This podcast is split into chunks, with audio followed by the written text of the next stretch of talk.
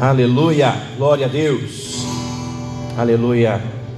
Quero convidar você neste momento a abrir a palavra do Senhor no, na carta aos Hebreus, capítulo 11, a partir do versículo 32. Carta aos Hebreus, versículo, capítulo 11, a partir do versículo 32.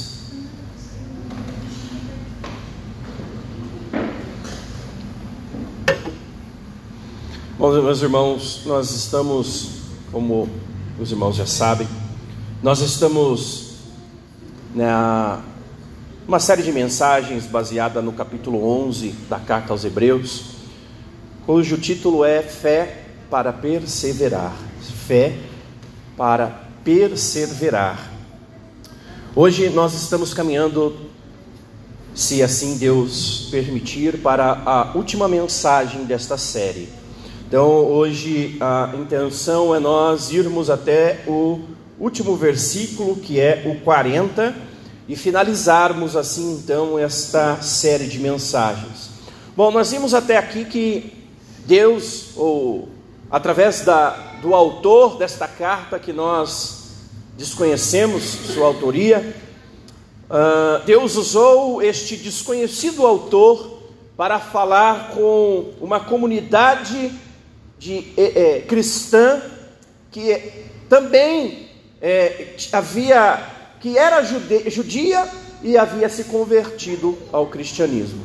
Uma comunidade, ou em alguns momentos podemos até acreditar que eram algumas comunidades que haviam se convertido ao cristianismo ah, a partir do evento relatado em Atos 2, a partir ali do evento de Pentecostes. Então, dali, com a pregação de Pedro, várias comunidades se estabeleceram. E aqui, nesta carta, o autor tenta alcançar algumas destas comunidades. E essas comunidades, elas estavam sofrendo é, é, com algumas circunstâncias do cotidiano, ou algumas circunstâncias que o cristianismo é, imprimia nelas. O fato delas terem se convertido ao cristianismo submeteram elas a certas, a certas perseguições, a certas é, é, é investidas que colocavam em muitas vezes até mesmo a sua própria vida em risco. E nós vemos ao longo de toda a carta aos Hebreus que o autor tenta, de alguma forma, é, desconstruir algumas coisas que estavam tentando minar a fé e o cristianismo prático deste povo.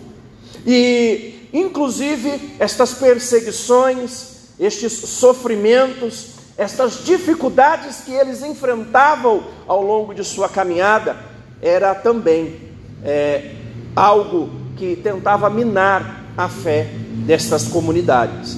E o autor tenta no capítulo 11 trazer a fé como o pilar de sustentação para que este povo pudesse então é, superar, vencer todas estas crises, todas estes sofrimentos, todas estas perseguições. E o autor tenta nós vimos ao longo de toda a série e todas as mensagens que nós trouxemos aqui, o autor tenta fundamentar a fé daquele povo em algo que era que estava além da compreensão até aquele momento.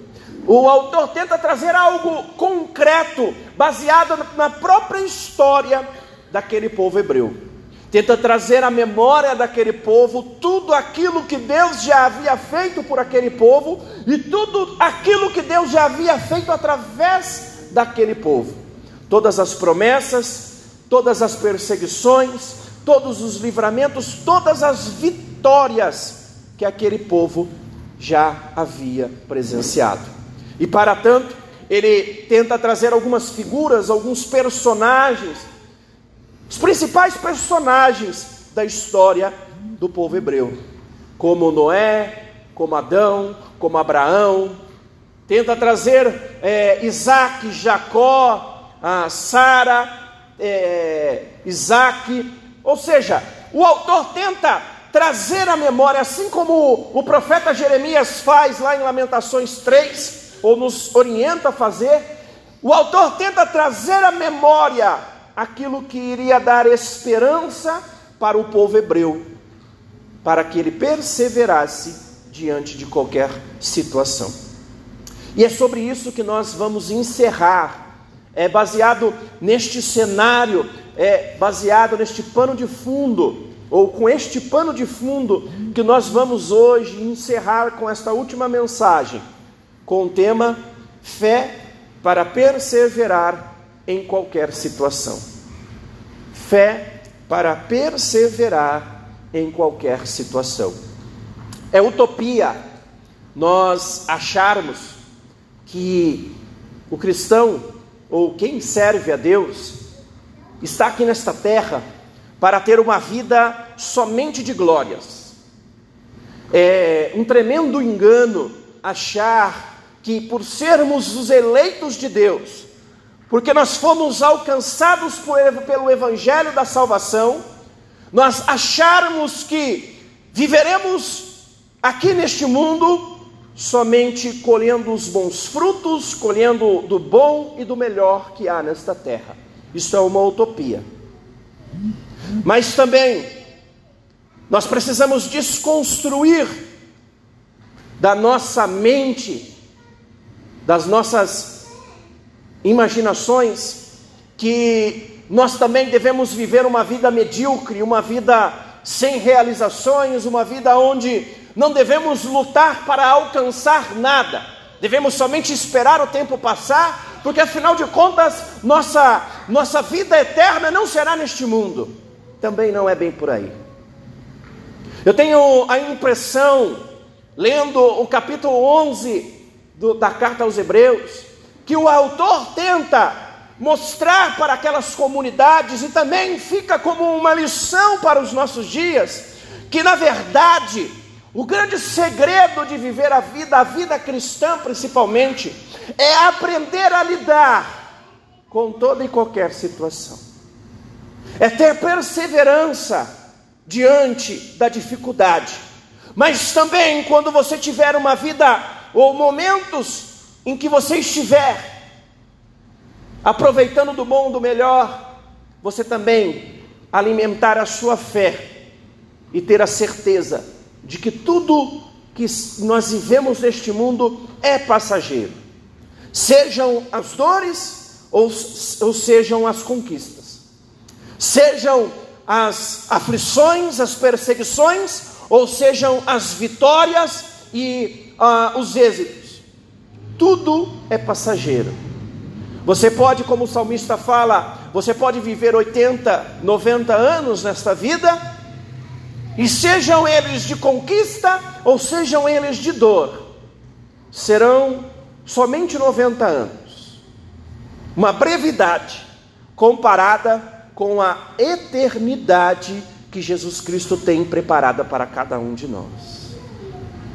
E eu tenho a impressão que o autor da carta aos Hebreus, ele tenta imprimir naquele povo, assim como nós também devemos tentar imprimir em nós, uh, esta verdade bíblica que é revelada através dos evangelhos e também é revelada através de toda a verdade revelada da palavra de Deus. Que na verdade, tudo que nós vivemos aqui neste mundo, sejam as coisas boas ou as coisas ruins, em toda e qualquer situação, nós devemos estar firmados no Autor da criação, naquele que não poupou nem mesmo o seu próprio filho, antes o entregou, porque ele primeiro nos amou, ele entregou o seu filho e é nele que nós devemos estar com a nossa fé firmada. É nele que nós devemos estar ancorados e amparados em toda e qualquer situação. Como o salmo que nós lemos aqui na abertura do culto, o salmo de número 37. A nossa alegria tem que ser do Senhor. A fonte da nossa alegria tem que ser o Senhor.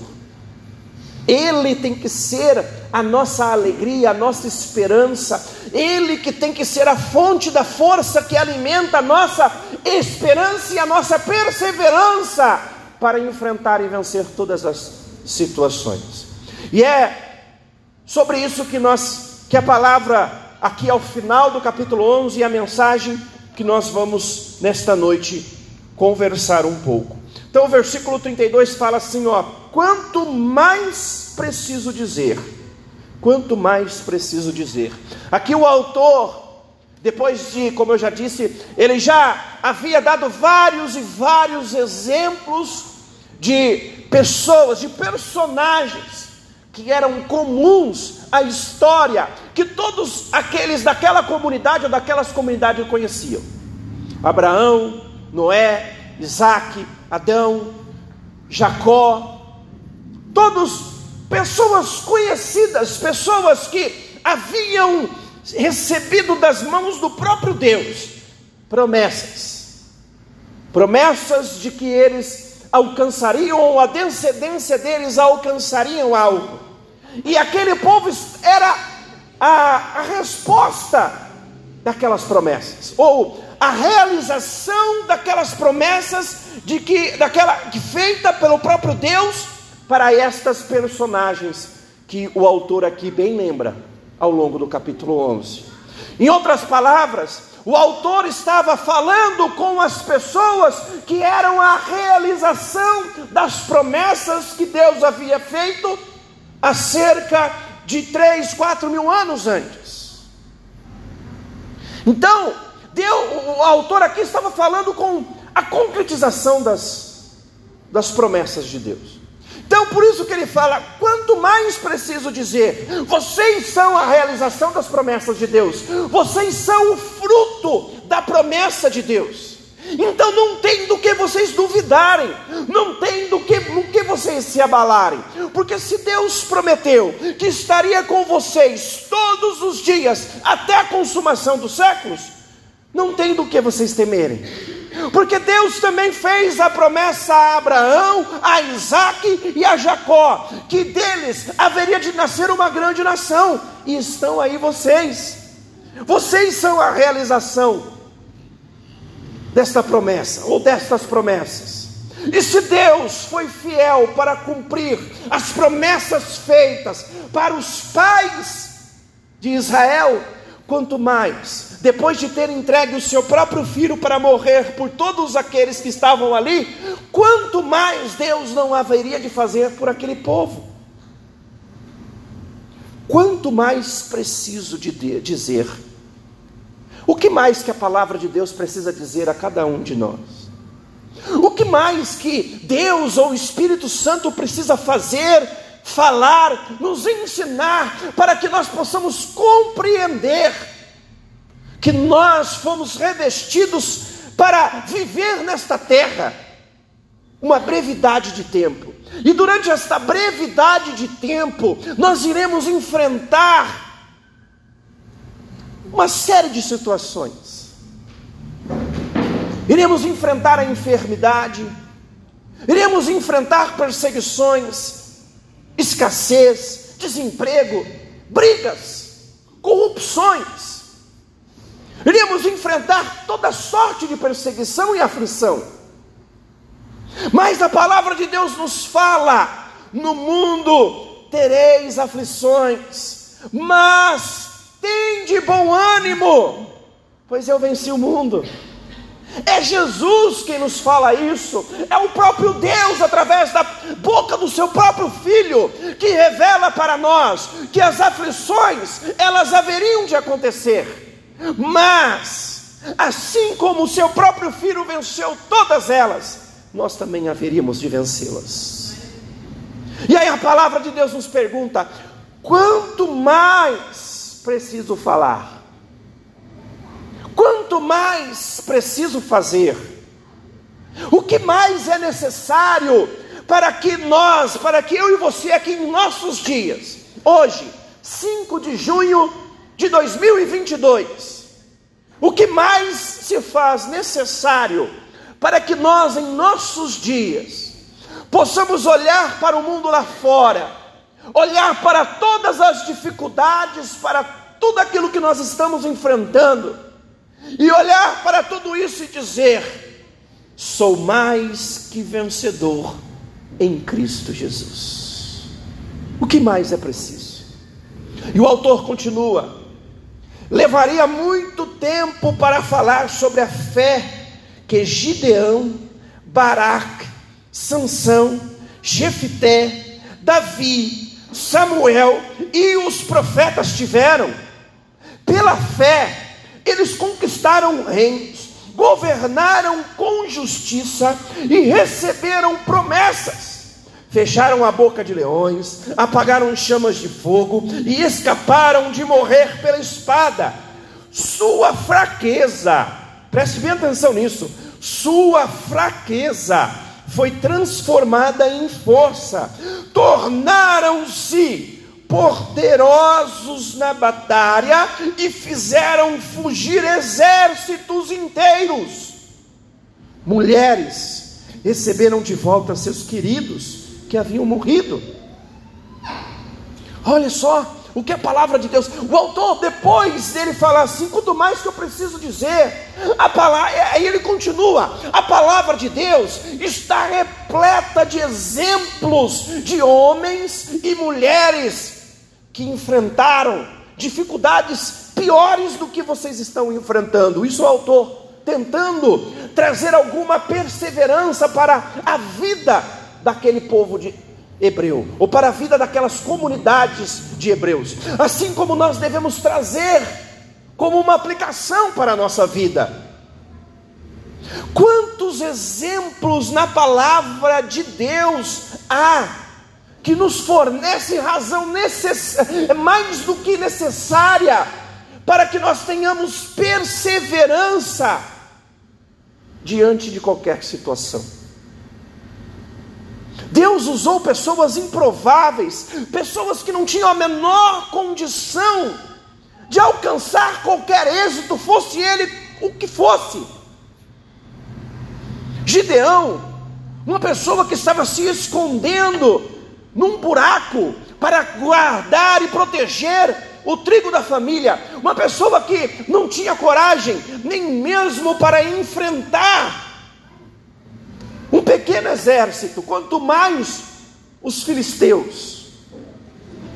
Mas Deus o chamou, o revestiu, o encorajou e o impulsionou, e Gideão conquistou, Gideão conquistou e alcançou êxito, não porque ele tinha recurso, não porque ele tinha, ele, ele era poderoso, nem porque ele tinha força suficiente, ele conquistou, porque o Deus dos deuses, o Senhor dos exércitos, estava com ele.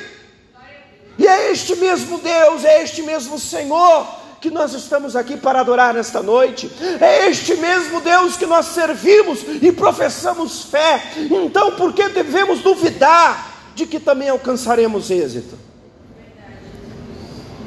Por que duvidar? A palavra que fala sua fraqueza foi transformada em força. Quantas vezes que nós não nos pegamos reclamando que somos fracos, que não temos forças para continuar seguindo adiante? Quantas vezes que nós queremos desistir porque julgamos que a situação é muito pesada e a condição é muito dificultosa para que nós possamos alcançar êxito?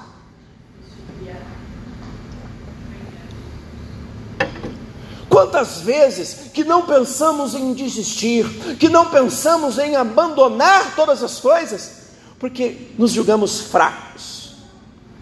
Olhamos para as nossas mãos e não vemos os recursos necessários para vencer a situação que nós estamos enfrentando. Olhamos ao nosso redor e as coisas só se pioram. Vamos olhar, pesquisar, buscar em algum lugar alguma resposta, buscar em algum lugar alguém que nos fale uma palavra que nos dê esperança, e só encontramos desgraça e destruição. E aí começamos a pensar que é o fim de todas as coisas, que nós não poderemos mais vencer, que nós não alcançaremos vitória. E nos esquecemos que nós servimos um Deus que transforma a fraqueza em força.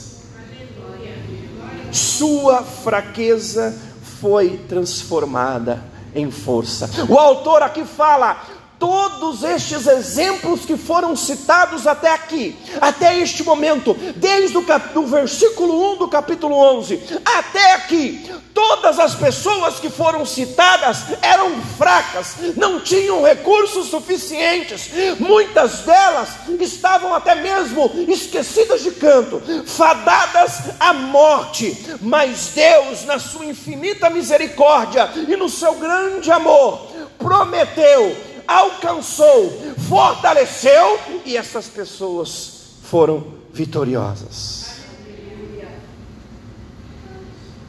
Nós também somos como estes personagens que o autor menciona aqui.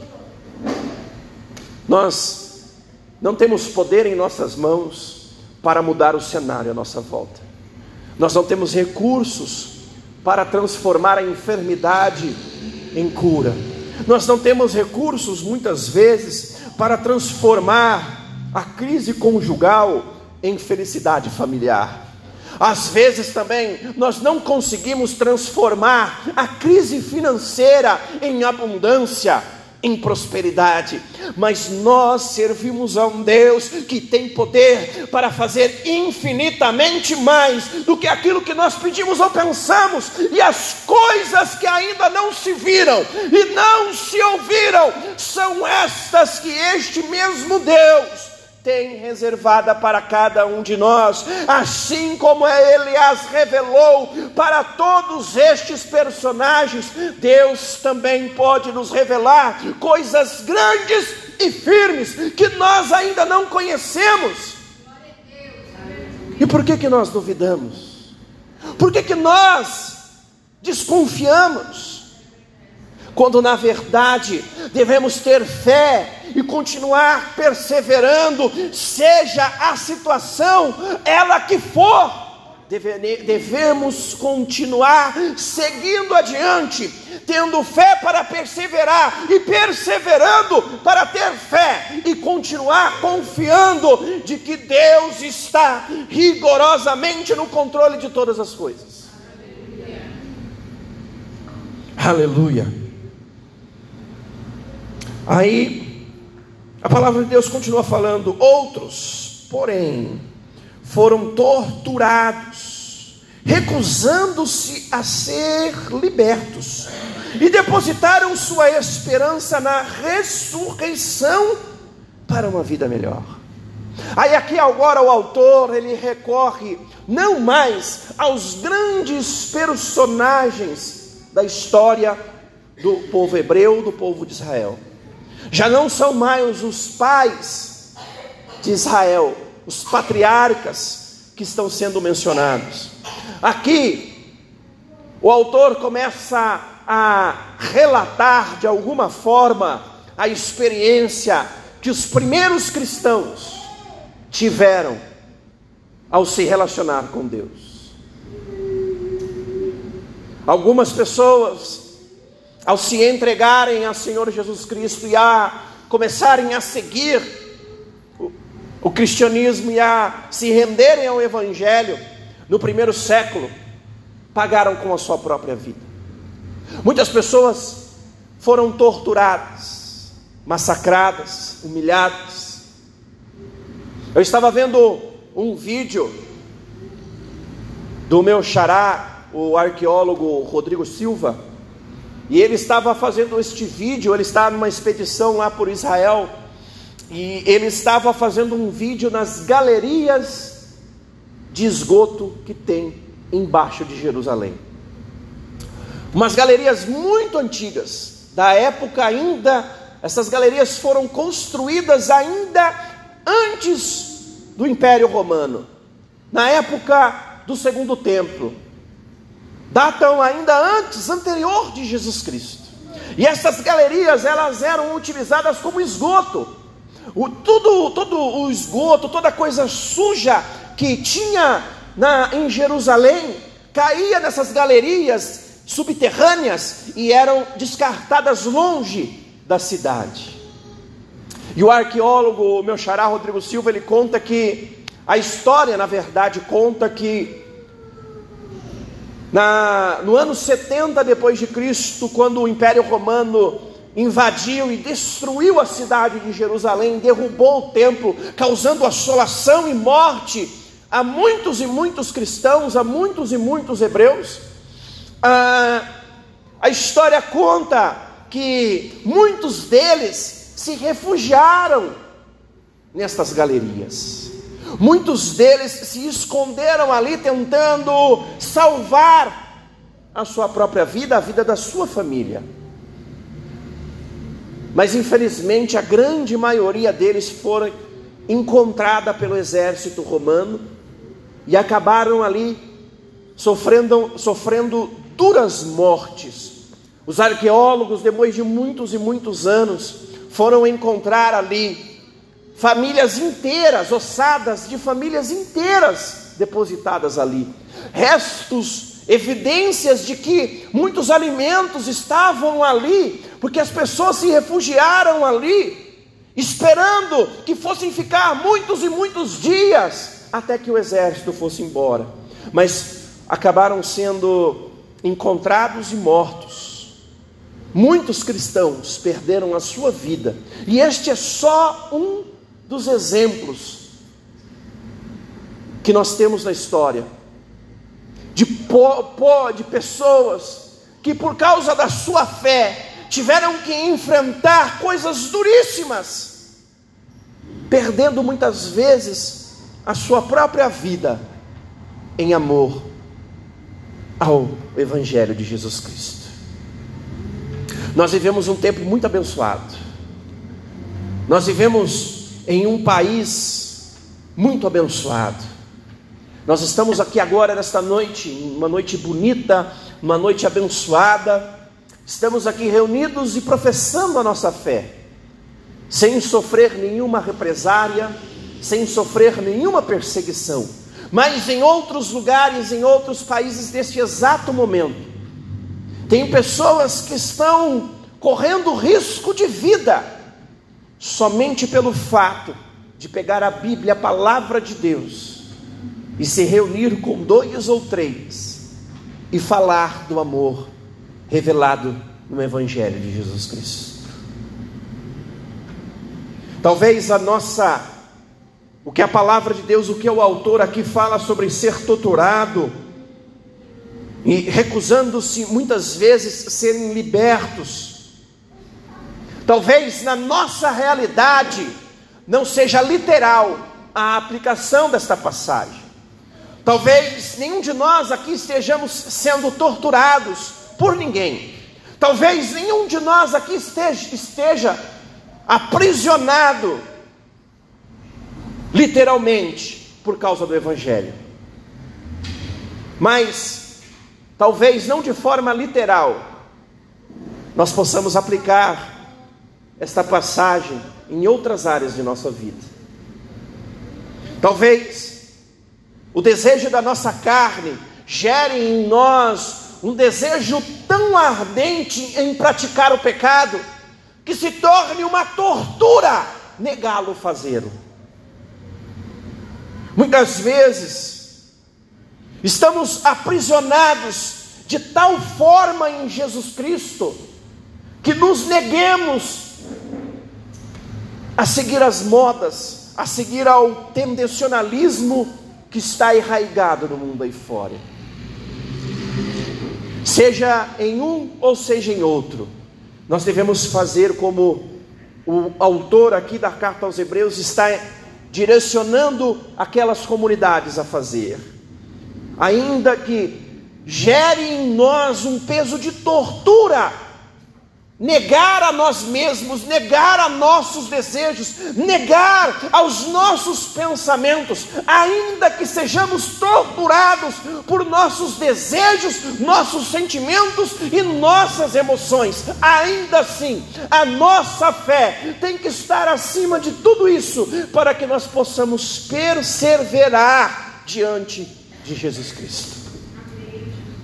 Talvez nós nunca sejamos sejamos torturados, perseguidos de fato, mas eu tenho certeza que em nosso cotidiano, o pecado tem batido a nossa porta todos os dias. As necessidades, os sentimentos, as emoções, elas têm nos perseguido, têm nos afrontado e têm nos açoitado muitas vezes de tal maneira que parece que nós iremos perder essa batalha, que nós iremos perder as nossas forças. Mas aqui o autor da carta aos Hebreus, ele está falando que muitos outros já foram torturados de tantas maneiras, mas eles nunca se renderam. E qual é o segredo? O segredo é a esperança dele, ou destas pessoas, estavam depositadas na ressurreição para uma vida melhor.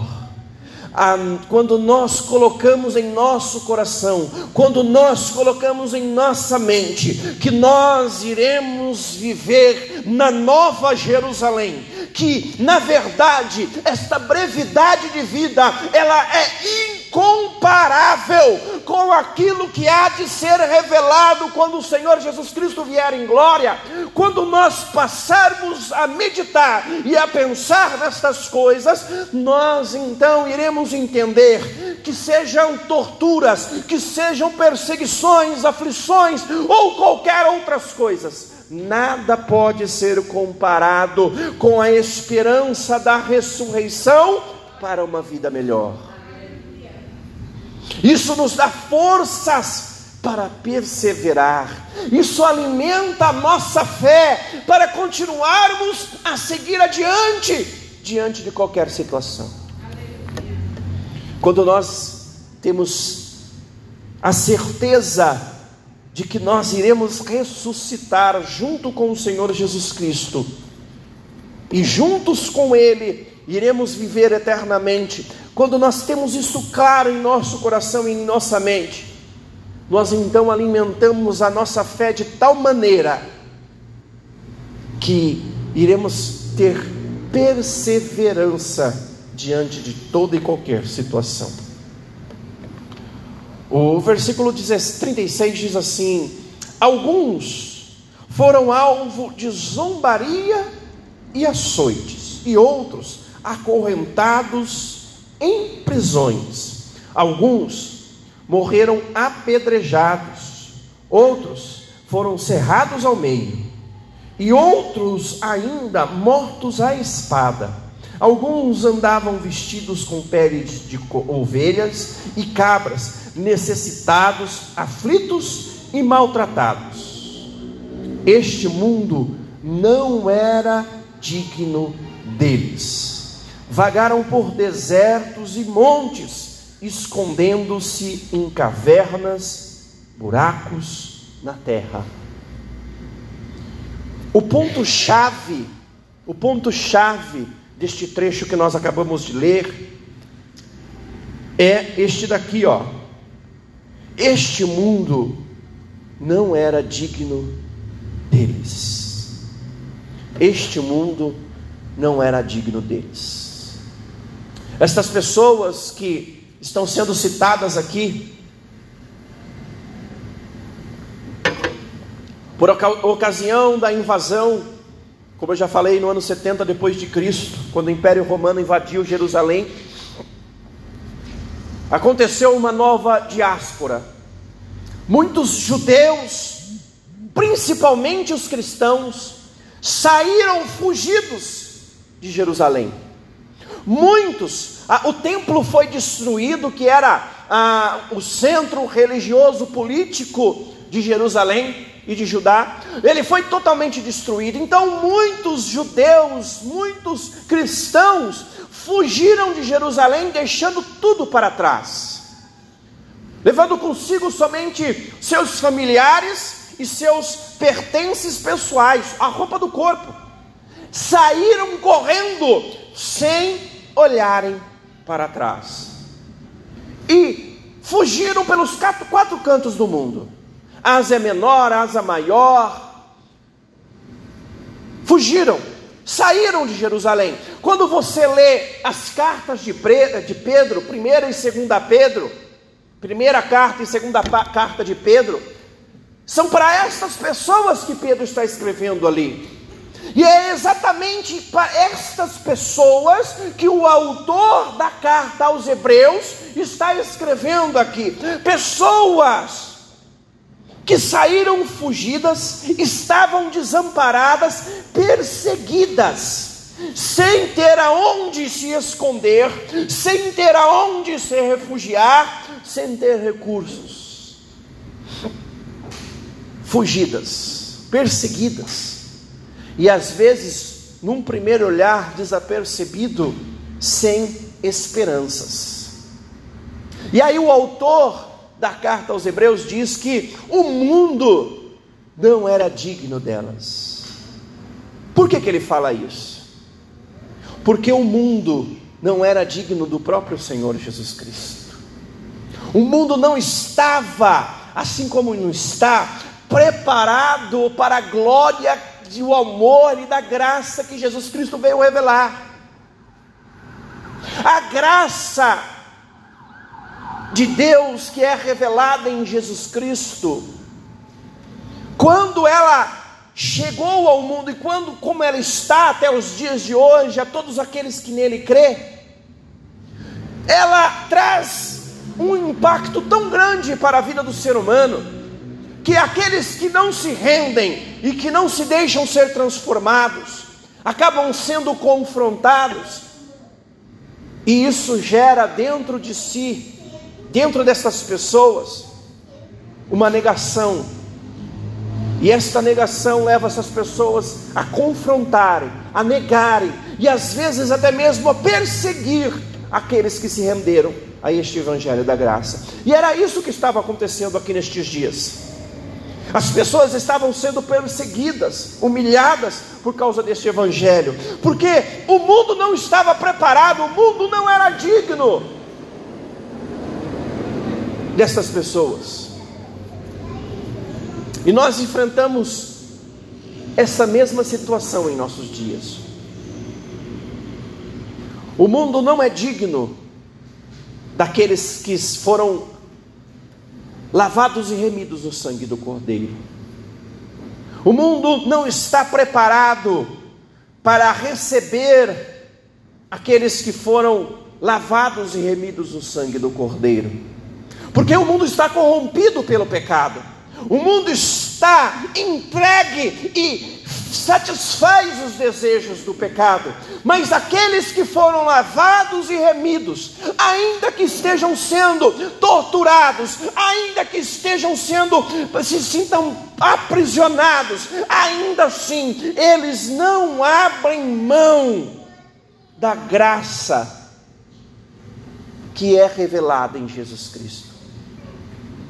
E o mundo que já está corrompido pelo pecado, o mundo que já está entregue pelo pecado, ele não consegue aceitar o fato de que nós, que fomos alcançados pelo Evangelho do Senhor Jesus Cristo, nós não nos satisfazemos somente com os deleites deste mundo, a nossa satisfação está na eternidade ao lado do Senhor Jesus Cristo. E o mundo não está preparado para isso. O mundo não é digno daqueles que foram alcançados pelo evangelho do Senhor Jesus Cristo. E é por isso que o Senhor Jesus Cristo, ele foi preparar um novo lugar. E este novo lugar, a nova Jerusalém, quando ele vier em glória, esta nova Jerusalém irá tomar tudo isso que nós conhecemos hoje, e novos céus e nova terra serão vistos por nós, aqueles que foram lavados e remidos no sangue do Cordeiro. O versículo 39 diz: Todos eles obtiveram aprovação por causa de sua fé. No entanto, nenhum deles recebeu tudo o que havia sido prometido. Olha que interessante.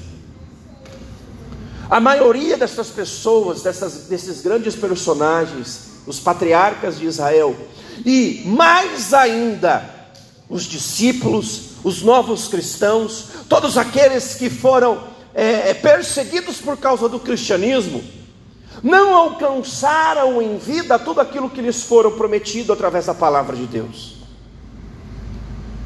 Afinal de contas, a grande promessa que Deus nos faz em Sua palavra, a grande promessa revelada nas Escrituras sagradas de Deus, é a Nova Jerusalém. E é impossível receber isso em vida aqui nesta terra.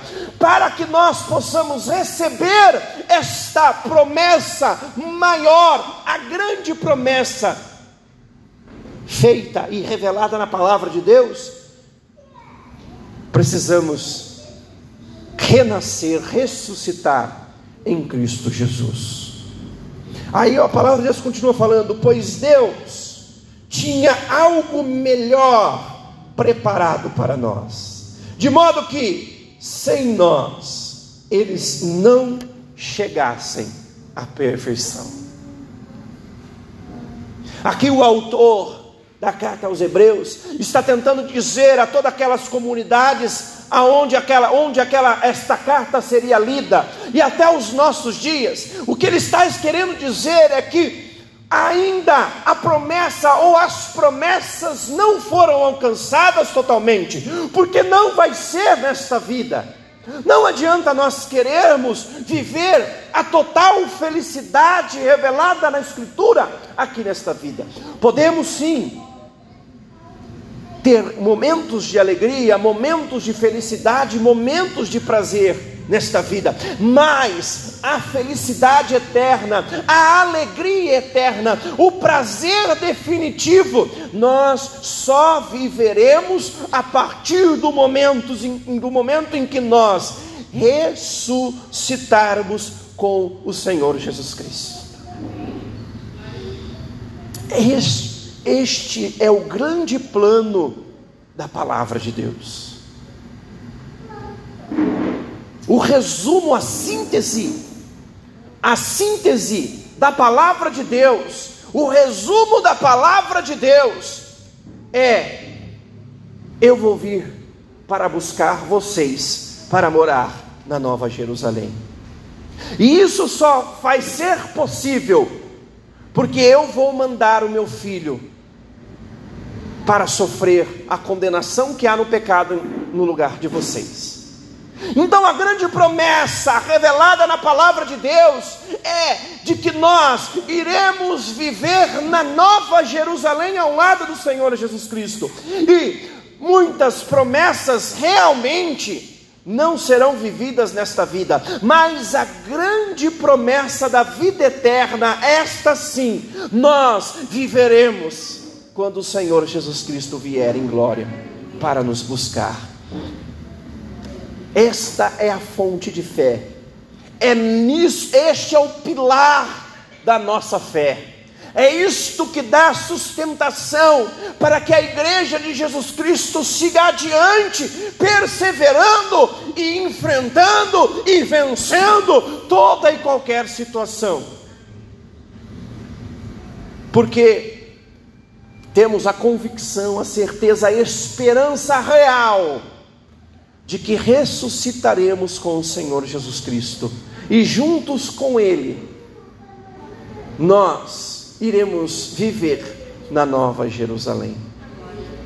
Essa é a fonte da nossa fé, é isso, é, a, é isso que nos dá energia, força, é isso que nos impulsiona, é isso que nós devemos meditar todos os dias pela manhã quando acordamos pela manhã e pensamos nas dificuldades, nos problemas e nas aflições que iremos enfrentar ao longo de nosso dia, precisamos meditar na esperança real de que um dia o Senhor verá em glória e toda a tristeza, toda a aflição, toda a perseguição irá se acabar.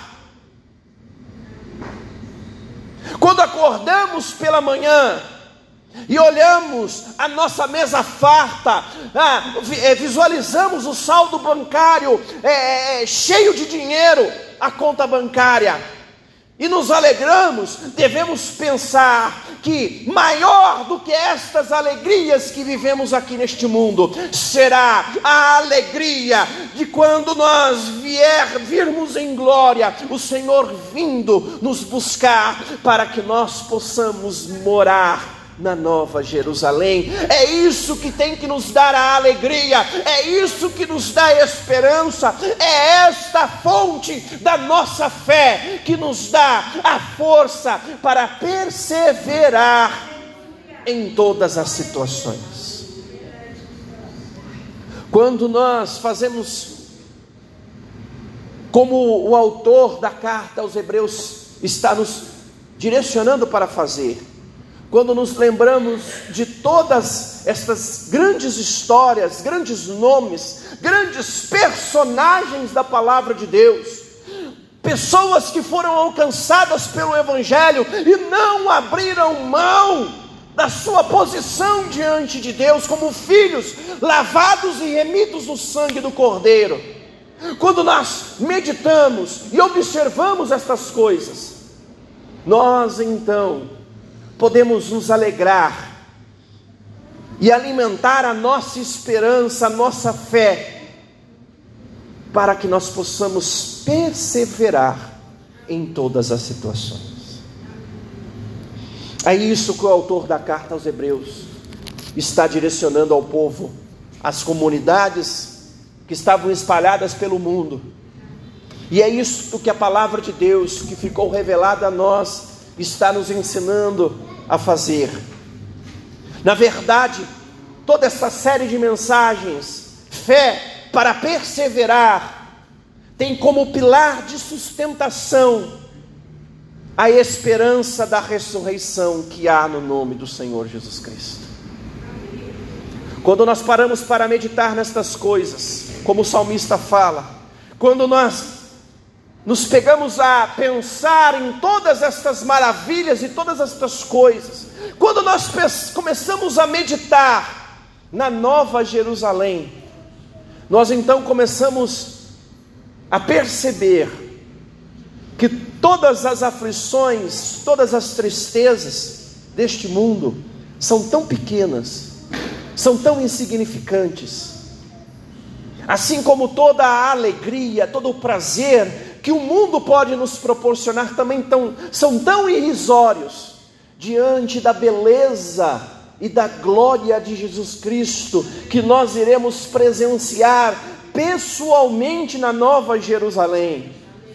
Este é o pilar de sustentação, esta é a fundamentação da nossa fé, é isso que vai nos dar forças para perseverar.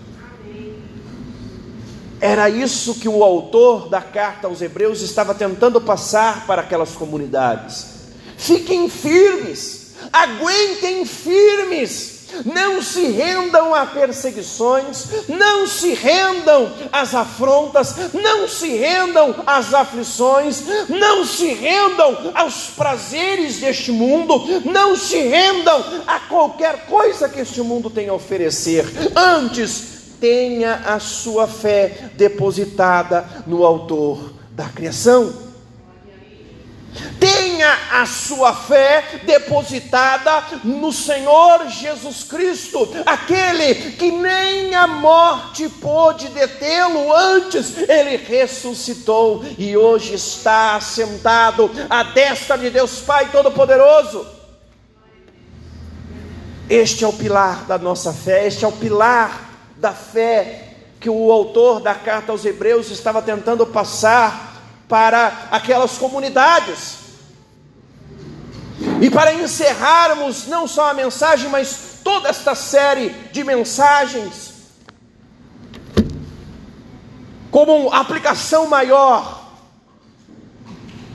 nós devemos meditar nestas coisas, meditar na glória de Deus que é revelada em Sua palavra, na esperança que fez com que o apóstolo Paulo negasse a sua própria vida, abrisse mão da sua própria vida e se submetesse a sofrimentos tão duros.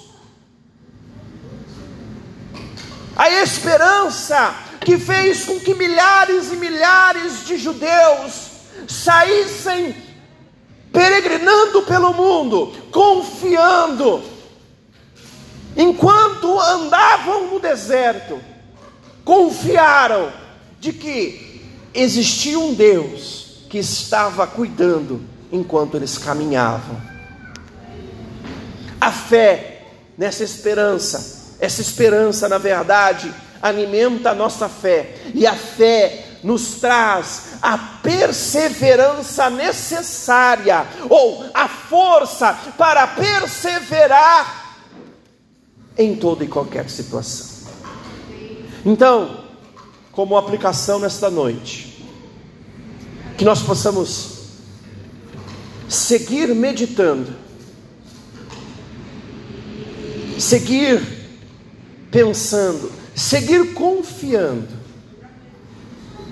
que Senhor Jesus Cristo, Ele morreu, ressuscitou e hoje está sentado à destra de Deus Pai Todo-Poderoso. E Ele é a garantia, Ele é a evidência, Ele é a própria conclusão. Nele todas as coisas estão consumadas, e tudo que nós fizermos nesta vida não se pode comparar à glória que há de ser revelada através dele mesmo. Esta deve ser a fonte da nossa fé, que nos dará forças para perseverar diante de qualquer situação. Que o Espírito Santo continue falando poderosamente em cada coração. Se coloque todos de pé em nome do Senhor Jesus Cristo.